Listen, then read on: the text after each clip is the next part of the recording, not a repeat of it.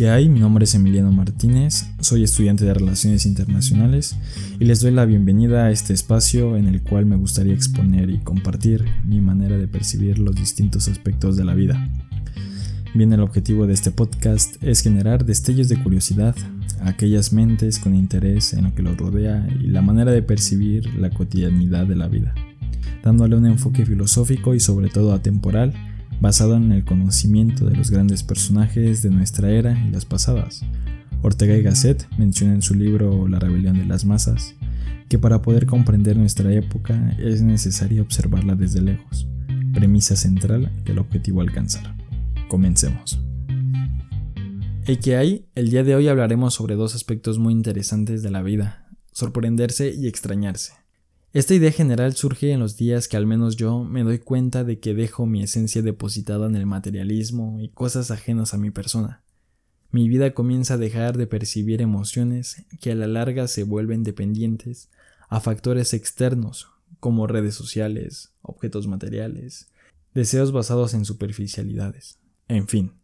Considero que desde hace ya un tiempo la sociedad se ha centrado en guiar su vida a través de diferentes visiones, que les encuentro una sobrevaloración y tienden a tener un peso irreal en cuestión de lo que la totalidad de la vida nos ofrece.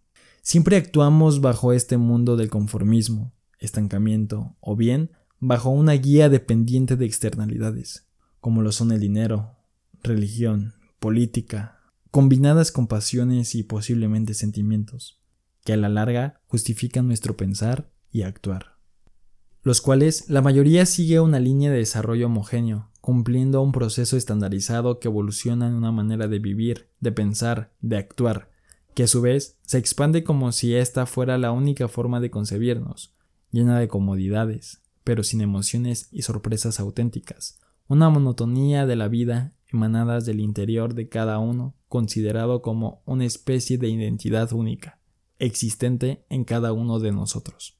A partir de esto y en relación con mi corta experiencia, la acción directa que como primer momento me hizo darme cuenta de este fenómeno y me ha propiciado e influido al cambio es la lectura.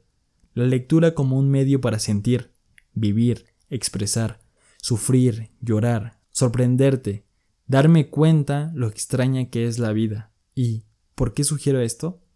Porque esta te acerca a explicarte tu realidad, y si bien no en su totalidad, al menos una gran parte. Es una recopilación de pensamientos y experiencias del pasado que nuestro vínculo como habitantes de este mundo y sobre todo como seres que naturalmente buscan el desarrollo colectivo, aplicamos y vivimos de manera similar, siempre buscando una respuesta hacia las grandes y mínimas cuestiones de la vida. Pero esa parte ya sea pequeña o grande, genera un impacto con el cual logras identificarte de tal manera que lo apropias y así tu visión de un mundo el cual solo sigue una línea cambia, evolucionando como individuo. También te permite obtener un mayor grado de interpretación de múltiples cuestionamientos, todos ligados a tu característica principal, la cual se resume en la lucha constante por encontrarte en este mundo tan disperso y convulso, creando valores intangibles, pero muy importantes, resumidos en dos palabras, criterio y opinión, que a su vez genera esta aceptación a la libertad de conocimiento y respeto a la diversidad de apropiaciones aglomeradas en las alternativas de la vida, la multidiversidad. El mundo es extraño y es maravilloso para unas pupilas bien abiertas. Si bien la lectura es mi proceso principal para llegar a sorprenderme y extrañarme, en esta etapa de mi vida es de suma importancia señalar que el factor complementario radica en no limitarme aprovechando lo que las virtudes humanas pueden ofrecer y potenciarme. Es decir, el comenzar a encontrar eso que puede generar emociones.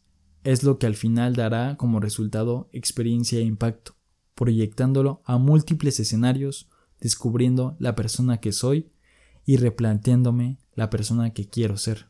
Debemos explorar aquello que no conocemos o retomar lo que hemos olvidado.